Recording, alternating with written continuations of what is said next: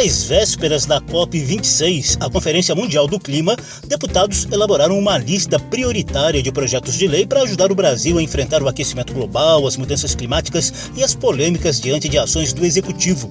Eu sou José Carlos Oliveira e vou te mostrar a nova pauta sustentável do Parlamento aqui na Rádio Câmara e emissoras parceiras. Salão Verde, o espaço do meio ambiente na Rádio Câmara.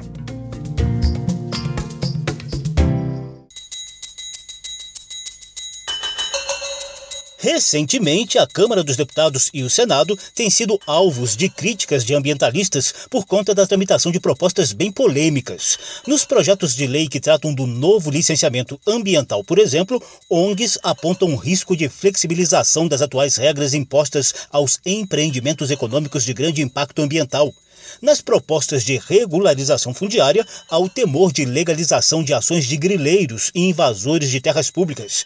Isso sem falar dos receios em torno da flexibilização das normas ambientais em áreas urbanas e das várias propostas vistas como ameaçadoras dos direitos de indígenas, quilombolas, ribeirinhos e outros povos tradicionais. Porém, deputados e senadores também receberam elogios recentes pela aprovação da lei sobre pagamentos por serviços ambientais e a ratificação ratificação do Protocolo de Nagoya de proteção à biodiversidade do planeta.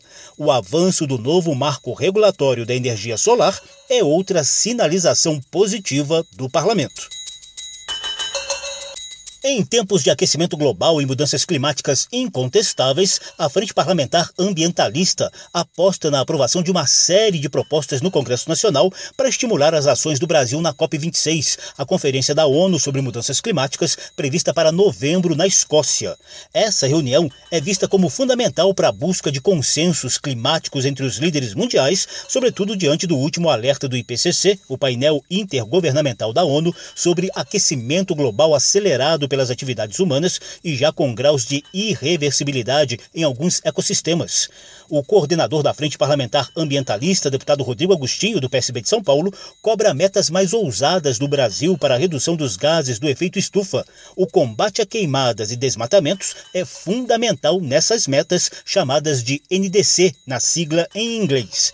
Mas Agostinho também aponta um dever de casa para a Câmara dos Deputados e o Senado. O parlamento tem, no mínimo, que exigir do governo brasileiro que apresente uma nova NDC. Né? Nós tivemos o evento com o governo americano recente, onde o governo assumiu uma posição diferente. Né? Pelo menos o Brasil mudou o discurso. E essa mudança de discurso precisa ser acompanhada de alguma coisa. Né? Então, no mínimo, uma NDC nova. Nós precisamos, obviamente, de uma estratégia em relação à questão do combate ao desmatamento, mas a gente também precisa de uma agenda do parlamento alguns projetos que a gente pode trabalhar uma perspectiva de conseguir aprovar esse ano, porque são projetos, a maior parte deles, consensuais.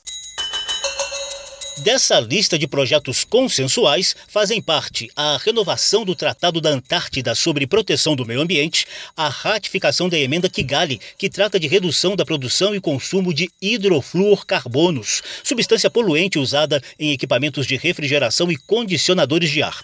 A regulamentação do mercado de carbono no Brasil, o incentivo à restauração florestal, a flexibilização das concessões de florestas públicas, a regulamentação das RPPNs, reservas particulares do patrimônio natural, a criação da Loteria Rural Verde para reforçar os mecanismos de pagamento por serviços ambientais, o patrimônio verde, que dá valor econômico a áreas ambientalmente preservadas, o combate ao desmatamento e a política nacional de manejo integrado do Fogo com instrumentos públicos para fazer frente à crescente onda de incêndios florestais. A meta é aprovar pelo menos algumas dessas propostas antes da COP26. Você vai saber tintim por tintim dessas propostas a partir de agora.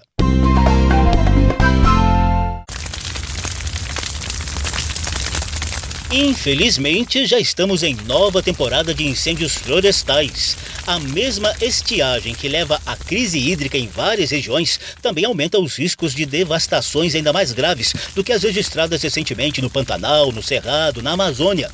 Coordenadora da Comissão Externa da Câmara sobre Queimadas nos Biomas Brasileiros, a deputada professora Rosa Neide, do PT do Mato Grosso, aposta na aprovação da Política Nacional de Manejo Integrado do Fogo, aprimorada a partir das sugestões de cientistas, brigadistas e comunidades ouvidas nas audiências públicas do colegiado. Ano passado fizemos 13 audiências públicas, esse ano já estamos com 14 audiências. Já ouvimos os pesquisadores, já ouvimos todas as entidades que estão ligadas desde o início a esta comissão externa. E realmente precisamos fazer o marco ambiental do Brasil. O PL do manejo do fogo tem praticamente acordo com todos os partidos, temos que votá-lo. Esse manejo integrado do fogo está previsto no Código Florestal, mas precisa de regulamentação para dotar o poder público de ferramentas de prevenção e combate aos incêndios florestais. Um dos itens da proposta prevê a substituição do fogo agrícola por tecnologias alternativas, como compostagem, rotação de culturas e plantio direto. Outros projetos de lei tramitam na Câmara para combater o desmatamento ilegal, seja por meio do aumento das penas, seja pelo reforço das ações de comando e controle. O deputado Rodrigo Agostinho, coordenador da Frente Parlamentar Ambientalista, vai nos ajudar agora a entender o conteúdo de outros projetos de lei incluídos nessa pauta sustentável que pode ser votada na Câmara antes da COP26. Para começar, Agostinho nos fala da proposta de incentivo à restauração florestal, que é de autoria do deputado Otto Alencar Filho, do PSD da Bahia. Nós consultamos vários especialistas no tema. Nós temos uma meta assumida pelo governo brasileiro na NDC, junto ao Acordo de Paris, de recuperar 12 milhões de hectares de áreas em todo o país, notadamente na Mata Atlântica, no Cerrado, na Caatinga. Nós temos um desafio de 23 milhões de hectares de déficit de APPs e reservas legais no país é uma matéria que poderia ser regulamentada por decreto, mas a gente teria um problema de que cada estado criaria suas regras próprias. Alguns estados estão exigindo autorizações para ações de restauração em áreas de preservação permanente. É desnecessário. Outra proposta flexibiliza as concessões de florestas públicas.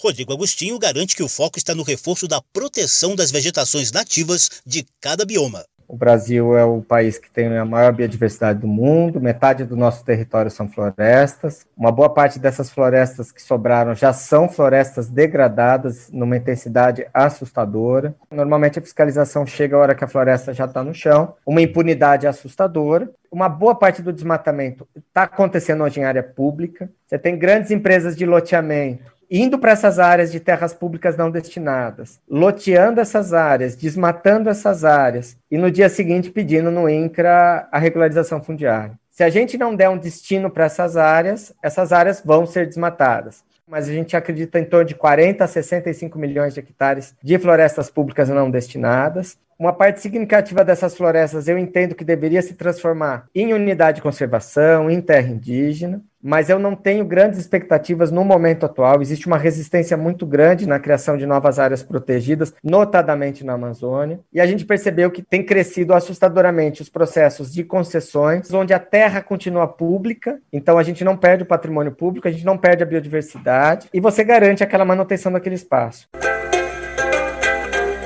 deputado Rodrigo Agostinho ainda destaca a necessidade de aprovação do projeto que estimula a criação de RPPNs, Reservas Particulares do Patrimônio Natural.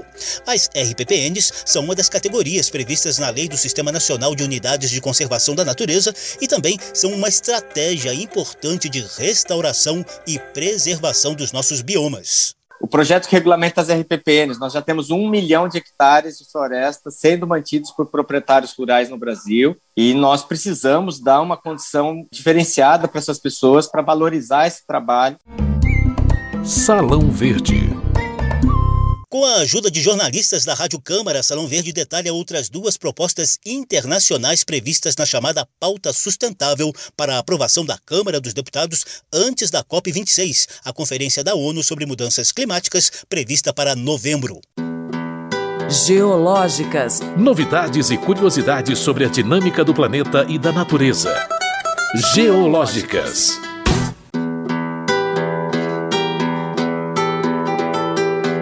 Cerca de 100 países já ratificaram a chamada Emenda Kigali, com foco na redução da produção e consumo dos HF6, hidrofluorcarbonos, substância poluente usada em equipamentos de refrigeração e condicionadores de ar. A Emenda Kigali faz parte de um acordo internacional em análise na Câmara, como nos conta a repórter Silvia Munhato. O plenário da Câmara deve analisar nesse segundo semestre a emenda de Kigali ao Protocolo de Montreal sobre substâncias que destroem a camada de ozônio. A emenda foi assinada em 2016. Já o protocolo é de 1987 e tinha o objetivo de reduzir o consumo de várias substâncias que afetam a camada de ozônio. Essa proteção na atmosfera terrestre é importante porque protege a vida contra a incidência dos raios solares. Ocorre que, como explica o deputado Camilo Capiberibe, do PSB do Amapá, que relatou votou parecer favorável à emenda na Comissão de Meio Ambiente, é preciso acrescentar novo produto à lista de reduções, porque ele afeta a temperatura do planeta. O produto que substituiu o anterior, nós conseguimos avançar na questão da camada de ozônio, mas teve um efeito muito negativo, que foi aumentar a velocidade do efeito estufa do aquecimento global. Então, controlar significa nós podemos reduzir a temperatura do nosso planeta no horizonte futuro. Os produtos a terem seu consumo reduzido são os HFCs, hidrofluorcarbonos, usados principalmente em sistemas de refrigeração. Da Rádio Câmara de Brasília, Silvia Minhato. Integrante da Estratégia Internacional de Melhoria da Imagem do Brasil no Exterior contra as Questões Climáticas, um projeto de decreto legislativo reforça o Tratado da Antártida sobre proteção do meio ambiente. A repórter Paula Bitar explica a importância do continente gelado sobre o clima do Brasil. A Antártica, com área de 14 milhões de quilômetros quadrados, pouco mais de uma vez e meia a área do Brasil, tem 70% de toda a água doce do planeta. A menor temperatura já registrada no continente gelado foi de 94,7 graus Celsius negativos em 2010 e a maior temperatura, 20,75 graus Celsius os dados foram levados pelo contra-almirante Antônio César da Rocha Martins, secretário da Comissão Interministerial para os Recursos do Mar, responsável pelo Programa Antártico Brasileiro ProAntar, em debate promovido pela Frente Parlamentar Mista de Apoio ao ProAntar. O Brasil é um dos 29 países que são membros consultivos do sistema do Tratado da Antártica e, para manter esse status, precisa desenvolver pesquisa científica na região. Rocha Martins citou, por exemplo, o papel da Antártica no clima brasileiro. Ah, tá bom, influencia no clima e para que, que serve isso? Nós conseguimos calibrar nossos modelos de previsão meteorológica de maneira a torná-los mais acurados. E essas previsões, quanto mais precisas, melhor nos auxiliam a combater eventos extremos do clima nos permite ter ciclos de plantio para o agronegócio né, adequados à previsão do tempo. A gente pode retardar ou antecipar uma, uma colheita, um plantio, uma semeadura, em função da, da previsão é, climática. Né. Então, a gente tem notícias de remédios que são derivados de fungos, organismos antárticos, micro-organismos antárticos, usados aí para a doença de Chagas, contra a malária, para o câncer.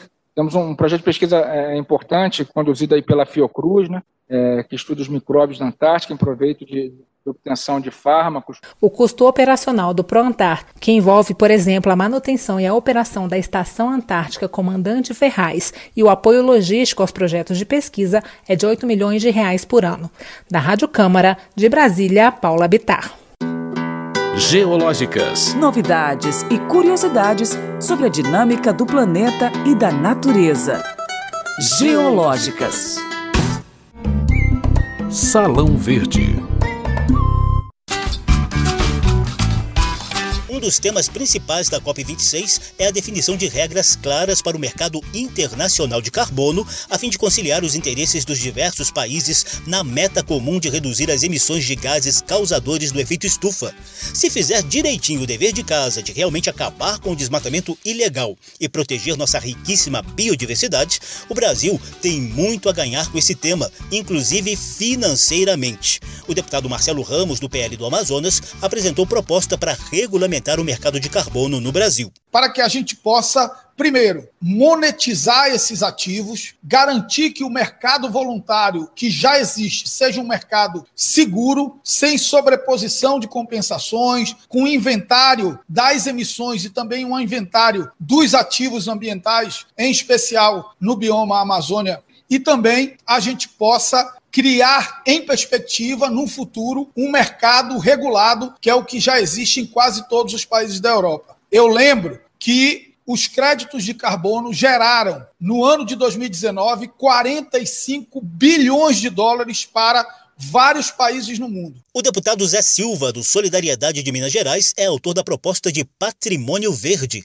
que também dá valor econômico a áreas ambientalmente preservadas. Os produtores rurais são os responsáveis pela preservação das nascentes, dos rios, dos córregos e por isso eles destinam inclusive de 20 a 80% das suas propriedades, dependendo do ecossistema, para cuidar do meio ambiente e não recebem nada por isso. Com isso nós construímos e eu fiz um novo projeto que é chamado Patrimônio Verde, onde os produtores rurais, somando todas as reservas legais, as áreas de preservação permanente, os estados e a União com seus parques, as unidades de conservação, somado tudo isso, isso transforma num papel moeda vendido nas bolsas de mercadoria e os agentes financeiros, tanto os privados como os públicos e as agências internacionais, recebem inclusive esse ativo como garantia para acesso a financiamentos e também para o pagamento, inclusive, de dívidas. E nós esperamos, inclusive, com esse projeto ajudar o Brasil a cumprir o seu compromisso que ele fez na agenda de 2030 de reduzir a emissão de gás de efeito estufa Ainda na linha de agregar ganhos financeiros à proteção ambiental, o deputado Evair Vieira de Melo, do PP do Espírito Santo, apresentou o projeto de lei da Loteria Rural Verde. A intenção de Evair é reforçar os mecanismos de pagamento por serviços ambientais por meio das loterias da Caixa Econômica Federal. Eu tive a oportunidade de ser o relator da Comissão de Agricultura e Finanças e Tributação do projeto que criava o PSA, Pagamento por Serviços Ambientais. Aquele velho impasse, de onde virão os recursos para que possamos então remunerar os nossos agricultores que preservam além das nossas cotas legais, estimulando naturalmente uma produção mais sustentável, a preservação e, re e recuperação dos nossos ativos ambientais. Daí surgiu-se então da loteria, que é uma ferramenta conhecida, cujo objetivo final dessa destinação pudesse ser único e exclusivamente o pagamento por serviços ambientais. O coordenador da Frente Parlamentar Ambientalista, deputado Rodrigo Agostinho, espera que a consciência nacional sobre os riscos do aquecimento global e a pressão internacional levem o Brasil a colocar os compromissos climáticos na Constituição Federal. Agostinho é autor de uma proposta de emenda à Constituição sobre esse tema, mas para entrar em vigor é preciso antes a aprovação de 308 deputados e 49 senadores em dois turnos de votações na Câmara e no Senado. Salão Verde trouxe a chamada pauta sustentável, uma série de propostas que a Frente Parlamentar Ambientalista quer ver aprovada no Congresso Nacional antes da COP26, a Conferência da ONU sobre Mudanças Climáticas, prevista para novembro. O programa teve produção de Lucélia Cristina, edição e apresentação de José Carlos Oliveira. Se você quiser ouvir de novo essa e as edições anteriores, basta visitar a página da Rádio Câmara na internet e procurar por Salão Verde. O programa também está disponível em podcast. Obrigadíssimo pela atenção. Tchau. Salão Verde, o espaço do meio ambiente na Rádio Câmara.